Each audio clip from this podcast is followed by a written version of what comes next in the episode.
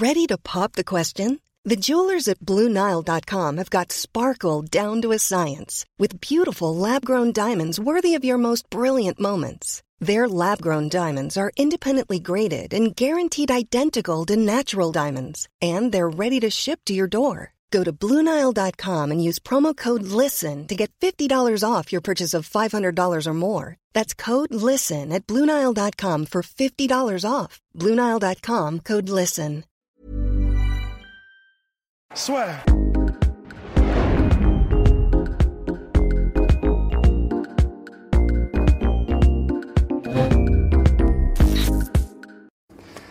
Bonjour à tous, à toutes et à tous. Bienvenue dans le podcast La Sueur.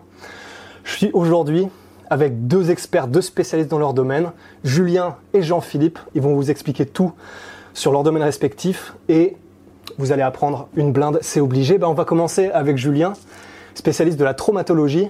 Bon, bah là, c'est clair qu'on ne fait pas de dessin sur pourquoi est-ce que ça a son intérêt en MMA. Est-ce que tu peux un peu nous dire, euh, bah, du coup, quelle est ton expertise sur le sujet et en gros, ce sur quoi tu essaies de former, de sensibiliser les gens par rapport à tout ça? Alors, donc je suis médecin et traumatologue du sport, effectivement.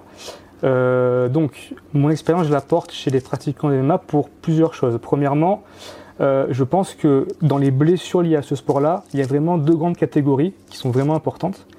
Il y a ce qu'on appelle les chocs directs liés à la phase de striking, qui vont englober en fait tout ce qui est euh, contusion, hématome et éventuellement les plaies au niveau du visage et, de la peau en général.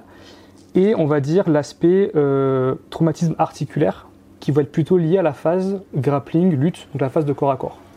Donc en fait, on va essayer d'être préventif par rapport à ces blessures-là, en expliquant d'abord que au niveau équipement, au niveau euh, technique, il faut être au top. Ça veut dire que quand on s'entraîne, euh, que ce soit en MMA ou dans différents euh, sports de combat, il faudra des, vraiment des protections adaptées. Donc déjà, ça passe par euh, tout ce qui est protège tibia, les gants adaptés, la coquille de protège-dents et éventuellement les casques. Donc déjà, on va être préventif sur la phase traumatologie directe. Mhm. Tout ce qui va être choc, tout ce qui va être impact, on va pouvoir le, maîtriser en fait, de, essayer de limiter un peu les dégâts corporels. Après, bien sûr, ça passe par une technique irréprochable, donc ça c'est le rôle des coachs, bien enseigner à ses élèves euh, la technique, la faire correctement, maîtriser son geste. Ça passe aussi par euh, l'enseignement. Et puis, euh, dans la phase, on va dire plutôt grappling et, lutte, ça va être d'une part apprendre à chuter, donc en phase de lutte, pour pas se blesser soi-même. Et en phase de grappling, en fait, je pense qu'il faut essayer de, limiter en fait les tensions articulaires, du moins à l'entraînement. Un exemple tout simple, il peut y avoir une phase de, grappling où en fait on va essayer de, forcer un petit peu sur son adversaire, sur une clé de bras, une clé de jambe, peu importe. Mhm.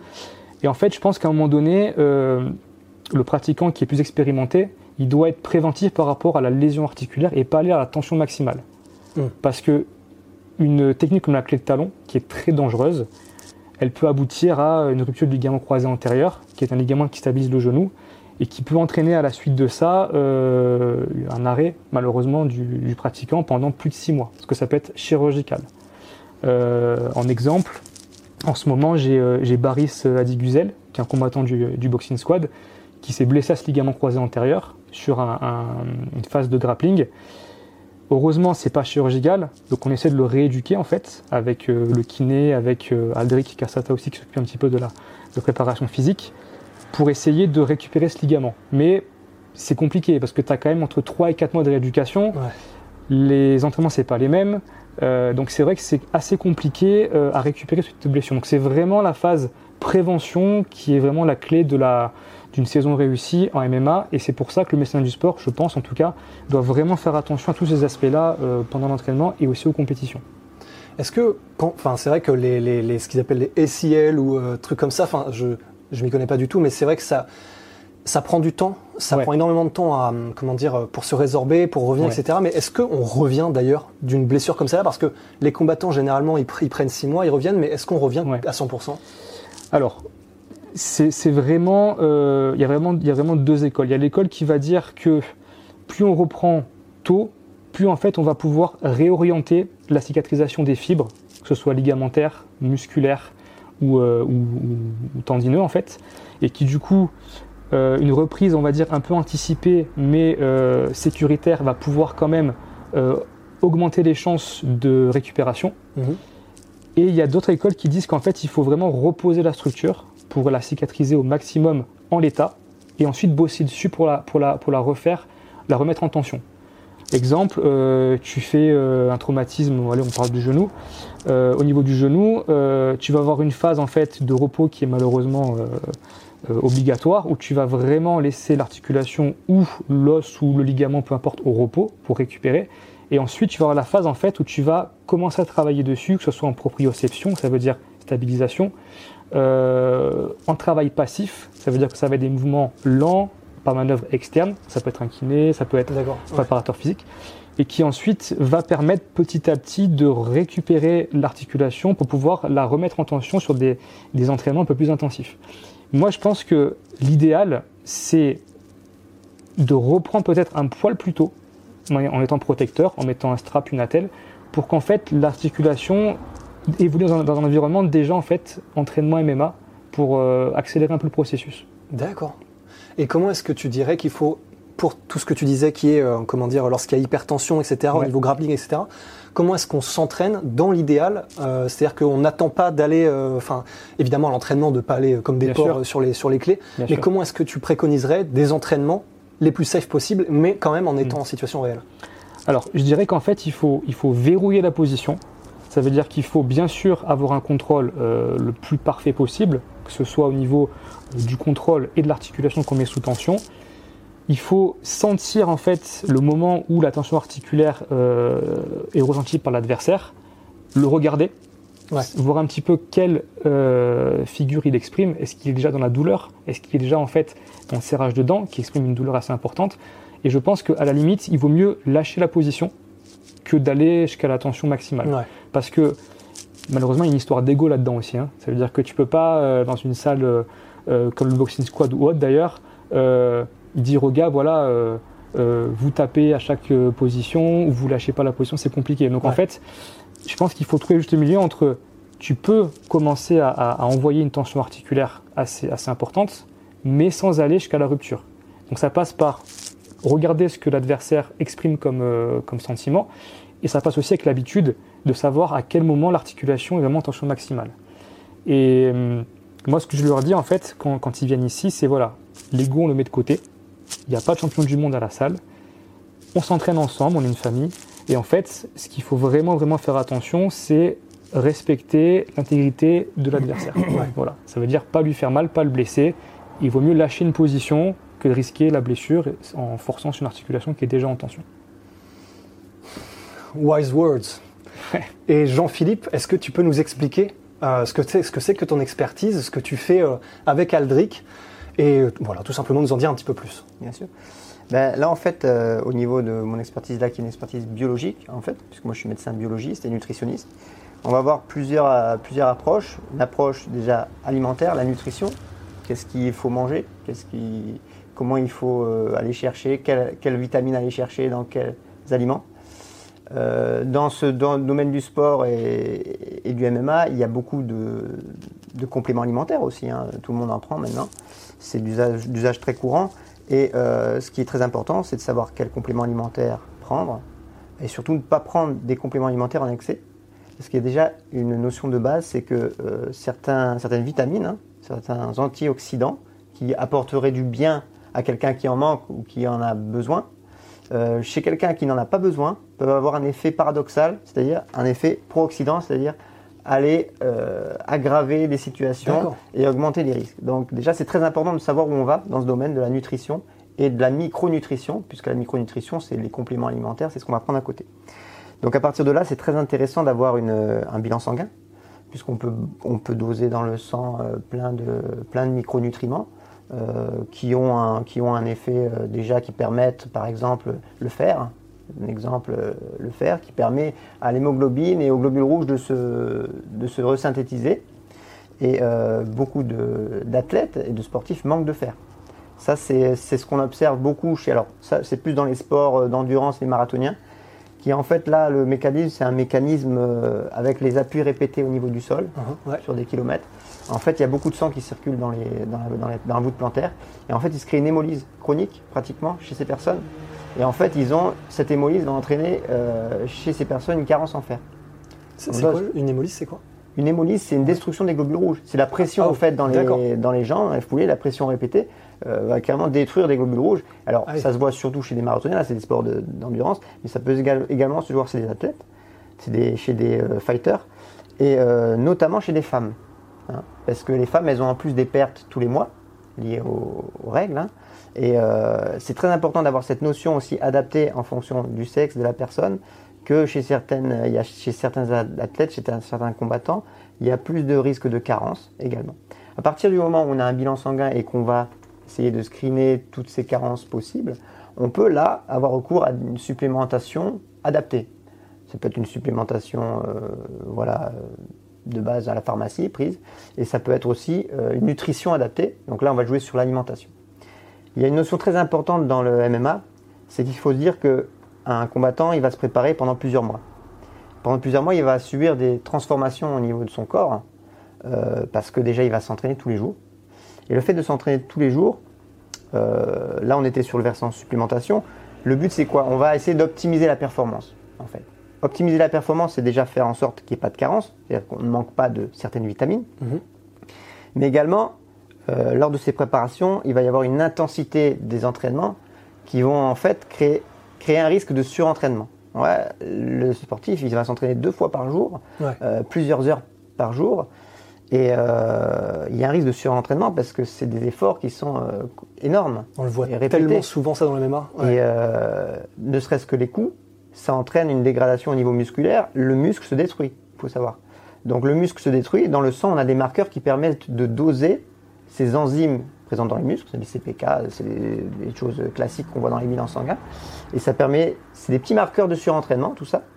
Et euh, c'est très important de suivre plusieurs. euh, Il y a plusieurs marqueurs qui permettent de dire. Alors là, on a ça qui est augmenté, ça qui est augmenté. Là, j'ai des arguments qui permettent de dire la personne, là, attention, il y a potentiellement même peut-être un risque de blessure. Donc là, on en revient sur la prévention carrément, D'accord. parce qu'il n'y a rien de pire Ouais. que pour un combattant pendant une préparation de se blesser. Et il faut savoir qu'il est à risque de blessure pendant cette préparation. D'accord. Donc là, on est sur un peu de la prévention, de l'optimisation de la performance. Et euh, ensuite, il va falloir euh, adapter tout ça et se diriger vers, un, vers le combat, en fait. Et ensuite, avec Adric, on travaille beaucoup là-dessus, sur euh, pouvoir se dire à tel jour, le jour du combat, il faut que la, la personne, cette Formule 1, soit au maximum. Mais il n'y a rien de pire dans un- une préparation de combat, c'est qu'on se prépare, on est parfait, et puis on, a- on arrive deux jours avant, et ben il faut perdre du poids. Ouais. Donc à ce moment-là, on doit perdre jusqu'à 10 kilos, hein, certains qui perdent euh, 10 kilos. Ce qu'il faut raisonner, alors là-dessus, on a beaucoup travaillé avec Adric, on raisonne beaucoup. On raisonne en termes de pourcentage de perte du poids. Et donc, on a, on a travaillé sur euh, une modélisation de. On a une personne, telle personne, elle pèse tant, tant de kilos, donc elle va devoir perdre tant de kilos le jour du combat, on sait. À partir de là, on calcule, on a un pourcentage, et on a un pourcentage de déshydratation. Il faut savoir qu'entre 5 et 10% de perte de poids, on est en déshydratation assez importante, et au-dessus de 10% on est en déshydratation sévère. Il y a un risque hein, vraiment pour l'organisme, hein, c'est quand même quelque chose de- qui agresse. Ouais. Donc imaginez, vous faites ça la veille du combat, vous avez beau vous préparer pendant des mois avant, avoir essayé de combler toutes les carences, et ben le jour du combat, on n'est pas en forme. Donc là-dessus, euh, on modélise une perte euh, de sodium, puisque dans la transpiration, c'est- c'est de l'eau hein, qu'on perd avant un combat. Euh, donc on perd du sel, on perd du potassium, mais on perd aussi beaucoup d'autres choses dans la transpiration. Donc on essaye de calculer combien euh, le combattant va perdre, et à partir de là, combien on doit lui apporter. Et donc on fait quelque chose pour arriver le jour du combat, on, on va lui permettre d'a- d'avoir son potentiel maximum le jour du combat. Donc euh, Ouais. ça c'est très important. Donc c'est vraiment une analyse qui est personnalisée pour chaque combattant. Ouais. On va être capable d'établir un C'est bilan, un vraiment ce qu'on profil. essaie de faire avec Aldric là. De, Ah, c'est énorme. C'est c'est assez énorme. hein. Et, euh, mais avec l'expérience, et plus on a de combattants et plus on a de personnes différentes, je parlais des sexes différents. hein. Une femme, ça va pas être par- pareil qu'un homme. Il va falloir calculer beaucoup de choses en fonction, euh, voilà, en fonction du cycle de la femme. Ouais. Et ben en fait, euh, tout ça, on essaye de le, avec l'expérience, petit à petit, de le modéliser et d'avoir quelque chose qui soit, euh, Ouais, soit d'avoir des vrais modèles. Ouais. Et tu parlais de surentraînement et du Oui. fait que ça peut détruire un muscle, c'est irréversible? Alors, c'est pas le surentraînement qui va détruire un, un muscle, c'est les chocs, c'est la répétition des coups. D'accord. C'est les chutes, c'est répété. Et ça, dans l'entraînement répété, effectivement, il y a beaucoup de coups et il y a beaucoup de dégradation musculaire. D'accord. Euh, c'est pas que ça va entraîner un risque. Alors, chez des marathoniens, il y a des marathoniens qui, qui finissent euh, pareil, hein, c'est toujours ces, ces, destructions musculaires. Ils font carrément des, des, des ce qu'on appelle des radiomyolyses, c'est le terme médical, mais c'est cette dégradation du muscle Mhm. et qui va entraîner des insuffisances rénales, des, des- atteintes très importantes, ouais, euh, vraiment, même, même, euh, mais aiguës, hein, de manière aiguë. Voilà, ça c'est brutal. Chez le sportif de main, il n'y a pas ce risque-là directement, mais euh, c'est quand même des dégradations répétées. Et ça demande qu'à chaque fois, le corps se répare. C'est Ouais. une cicatrisation qui doit se faire. Donc ça, c'est important à prendre en compte parce qu'un un fighter, pendant une préparation, il va être en, en état d'inflammation Ouais. chronique. Vraiment. Et cette inflammation, on a aussi des marqueurs sanguins qui permettent de l'évaluer et de dire attention, là on a une forte inflammation, attention, là il faut faire euh, attention. Et euh, bon, ap- ça c'est l'apport biologique, hein, mais l'apport biologique ne fait pas tout. Après, c'est euh, une prise, une prise en compte globale de- de- du sportif, c'est de savoir son état de fatigue, d'arriver à tel moment. Et ça, Aldric est très vigilant là-dessus. À tel moment, j'ai ce sportif, là, je sens quelque chose qui va pas. Ça demande euh, Ouais. l'expertise vraiment du coach. Là, je sens quelque chose qui va pas. Il faudrait essayer de voir, faire un bilan sanguin, voir s'il n'y a pas un surentraînement, voir s'il n'y a pas quelque chose qui peut, qui peut, voilà, rév- qui peut être révélé. Et on est, on est dans de la prévention, vraiment. On est, parce que voilà, la blessure, si on évite la blessure, si on arrive à pallier aux carences de manière adaptée, on arrive, tous ces petits bouts à, mis les uns à côté des autres, permettent d'arriver à un athlète qui, le jour J, bah, sera au maximum de ses, ses performances. Et euh, bah, une dernière question, peut-être un peu naïve, mais Ouais. eh, on voit du coup tous les athlètes qui semblent effectivement euh, prendre des suppléments et euh, Ouais. devoir euh, ajouter à leur régime des, des certains, certains produits. Est-ce que c'est possible et imaginable d'avoir de uniquement de se nourrir, euh, disons, avec des, des c'est pas des aliments naturels, mais des de ne pas avoir à se supplémenter avec d'autres produits Ce serait imaginable pour un C'est athlète tout à fait imaginable. Ah ouais C'est tout à fait imaginable. ouais. C'est même ce qui est re- recommandé au niveau médical, hein, euh, parce que on, on considère que dans l'alimentation, il y a tout ce qu'il faut. Ouais. Voilà. Mm. Parce qu'après, on a beau prendre des compléments alimentaires, est-ce que le corps va l'absorber?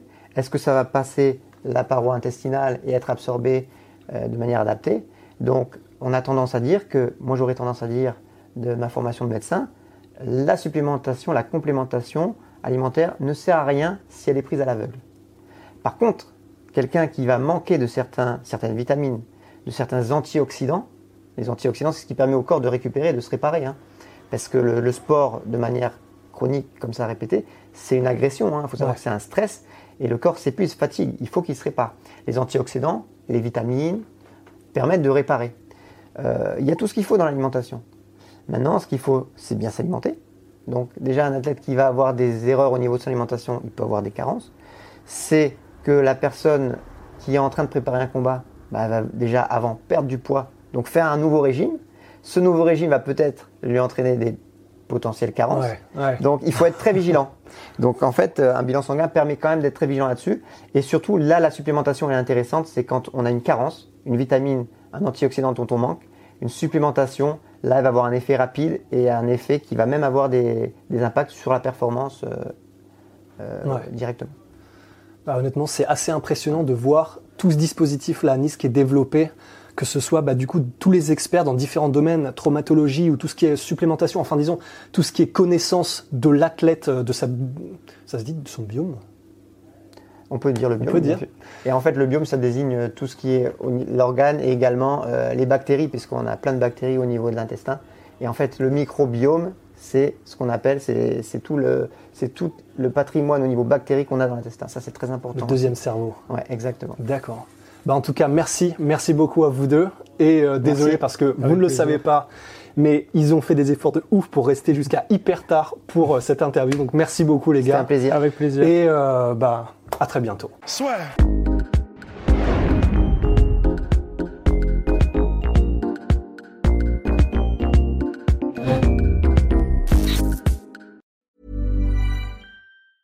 Planning for your next trip? Elevate your travel style with Quince. Quince has all the jet setting essentials you'll want for your next getaway, like European linen, premium luggage options, buttery soft Italian leather bags, and so much more. And is all priced at 50 to 80% less than similar brands. Plus, Quince only works with factories that use safe and ethical manufacturing practices. Pack your bags with high-quality essentials you'll be wearing for vacations to come with Quince. Go to quince.com slash pack for free shipping and 365-day returns. Et voilà, c'est la fin de votre épisode du podcast La Sueur. Si ça vous a plu, n'hésitez pas à nous mettre les 5 étoiles sur Apple Podcast ou sur Spotify. Vous pouvez aussi nous laisser un petit commentaire, ça nous aidera beaucoup. Et si vous voulez aller plus loin avec nous, vous tapez La Sueur sur toutes les plateformes ou sur les réseaux sociaux, vous nous trouverez. Et là, vous nous écoutez très certainement en audio. On est aussi en vidéo sur YouTube, mais également sur Snapchat. Là encore, vous tapez la sueur et on sera là. Merci de votre fidélité et à très vite pour de nouvelles aventures.